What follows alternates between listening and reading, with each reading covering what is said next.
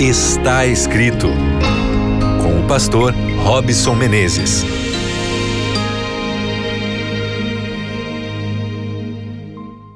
Está começando o seu programa, está escrito Chega Mais Perto, aumenta aí o som do seu rádio, do seu celular, do computador, de qualquer lugar que você esteja acessando nesse exato momento aqui. O conteúdo do seu podcast está escrito aí no Deezer ou no Spotify.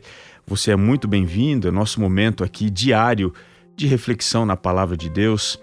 E se você também está aí conectado ou sintonizado, melhor dizendo, na frequência da Rádio Novo Tempo, em qualquer uma das nossas cidades onde nós temos a retransmissão aqui do sinal da Rádio Novo Tempo, seja em Curitiba, Florianópolis, Porto Alegre, Belém, Salvador ou Vitória, são todos muito bem-vindos.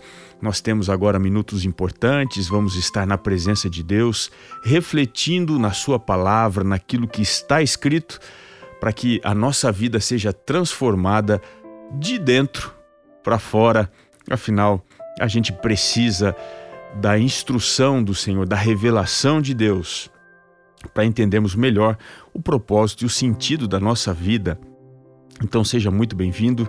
Muito obrigado aí pela sua audiência, pela sua companhia. Que a bênção de Deus esteja sobre a sua vida, sobre a sua família, nesse dia tão importante e especial que nós estamos vivendo.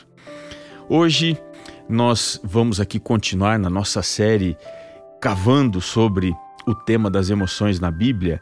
Nós vamos falar sobre o humor. E eu queria já abrir aqui a Bíblia com você se você tem condição aí, pode tomar a sua Bíblia, pode sublinhar, anotar se for o caso, mas se não, você também é abençoado apenas ouvindo. E o texto de hoje é Provérbios 22, o verso 24. Tá ligado aí? Tá com a Bíblia aberta? Vamos então ao que diz aqui a palavra do Senhor, ao o que está escrito. Diz assim: Não se associe com quem vive de mau humor, nem ande em companhia de quem facilmente se ira. Uau, que interessante, hein? Vou repetir. Não se associe com quem vive de mau humor, nem ande em companhia de quem facilmente se ira. Você já conviveu com uma pessoa mal-humorada? Sabe aquela pessoa que reclama de tudo? Para ela tudo não presta, tudo está ruim, reclama quando não tem, reclama quando tem, vê defeito onde tem virtude, vê virtude onde tem defeito. Ou seja, é uma pessoa mal-humorada, estressada, amargurada, é alguém que vive como se estivesse de ponta cabeça. E agora vale aqui a reflexão pessoal para todo mundo, não é? Será que eu, será que você, será que nós somos mal-humorados?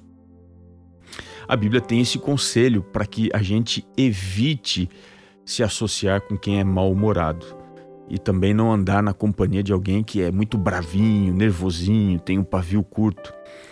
Eu queria te lembrar que esse conselho tem muita sabedoria. Nós não devemos nos associar com as pessoas mal-humoradas, aqueles nervosinhos, enfim, porque se nós fizermos isso, nós estaremos nos expondo a essa mentalidade tóxica que traz doença, que traz infelicidade e também uma morte de espírito e uma morte aqui interior. É por isso que nós precisamos a viver mais do que felizes, bem humorados, aprendendo até mesmo a tirar boas lições de coisas ruins. Estou me lembrando aqui de um grande escritor brasileiro que ele diz assim: tudo que é ruim de passar é bom de contar. E tudo que é bom de passar é ruim de contar. Ariano Suassuna, um grande escritor. Veja, a gente tem que aprender a rir, a tirar lições importantes daquilo que é ruim e não permitir que isso fixe dentro do nosso coração, da nossa mente, da nossa visão como algo tóxico. Agora deixa eu te fazer uma pergunta. Se a gente deve evitar pessoas mal-humoradas, situações que vão nos fazer refletir o lado pior e ruim da vida? Será que a Bíblia, pensa agora comigo, será que ela é um livro mal-humorado? Afinal, ela fala de destruição, fala de juízo, condenação, fala do pecado, fala da morte. Será que a Bíblia contém humor? Será que Deus sabe sorrir de uma situação engraçada, por exemplo? O humor, ele está presente dentro do estilo literário da Bíblia. Mas o humor da Bíblia é diferente daquele que nós estamos acostumados. Na Bíblia, o humor, ele tem uma outra função. Ele até serve para demonstrar júbilo, alegria, mas o objetivo principal do humor na Bíblia é afrontar, é confrontar. Mas como assim? Veja, o humor na Bíblia até pode despertar o riso, mas ele é usado para descrever com sarcasmo o final dos pecadores que não se arrependem e também para demonstrar a destruição do mal. Vou dar aqui um exemplo histórico que a Bíblia traz para a gente, que está lá no primeiro livro dos Reis, capítulo 18, verso 27. O contexto aqui é o enfrentamento que está acontecendo no Monte Carmelo entre Elias e os profetas de Baal e os profetas do poste ídolo. O verso 27 diz que ao meio-dia Elias zombava deles, dizendo: Clamai em altas vozes, porque ele é Deus. Pode ser que esteja meditando ou atendendo a necessidades, ou de viagem, ou a dormir e despertará. Observe que aqui Elias está usando a sátira para provocar o humor. Ele está ridicularizando o deus Baal, afirmando que ele talvez estivesse ocupado com as suas necessidades particulares. A ideia aqui é até mesmo que ele estivesse resolvendo as suas necessidades no banheiro. É isso que Elias está fazendo. Condenando ou censurando a visão idólatra de adoração a Baal, ele diz assim: escuta, esse Deus aí que não atende, pode ser que ele esteja lá no banheiro, com uma dor de barriga, alguma coisa semelhante. E desta forma, ele nos faz então entender que o Deus feito pela mão do homem não tem condição de atender às nossas necessidades. Portanto, na Bíblia, o humor está diretamente relacionado com o futuro, com quem ri por último. Para você ter uma ideia, lá em Salmos, a gente entende melhor isso. E eu quero ler aqui para você duas passagens dos Salmos. Diz assim, Salmo 37, 13: Rir-se-á dele o Senhor, pois vê estar se aproximando o seu dia.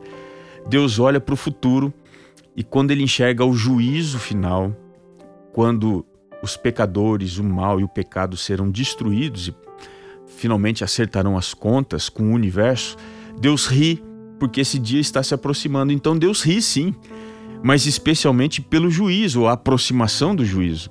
No Salmo 59, verso 8 diz: Mas tu, Senhor, te rirás deles, zombarás de todas as nações. Veja, Deus olha para o fim de tudo com humor, porque Ele sabe que tudo que a gente está enfrentando, que muitas vezes é ruim de passar, é bom de sonhar, é bom de esperar porque ele vai trazer uma mudança de status, uma mudança de situação. É baseado nisso que o sábio, lá em Eclesiastes 7, o verso 8, diz: Melhor é o fim das coisas do que o seu princípio. Melhor é o paciente que o arrogante. Entenda bem o que eu vou te dizer agora. O humor bíblico nos faz olhar para o final da vida, para o final das coisas, para o propósito de tudo e entender que é melhor ter uma causa para viver do que viver sem causa.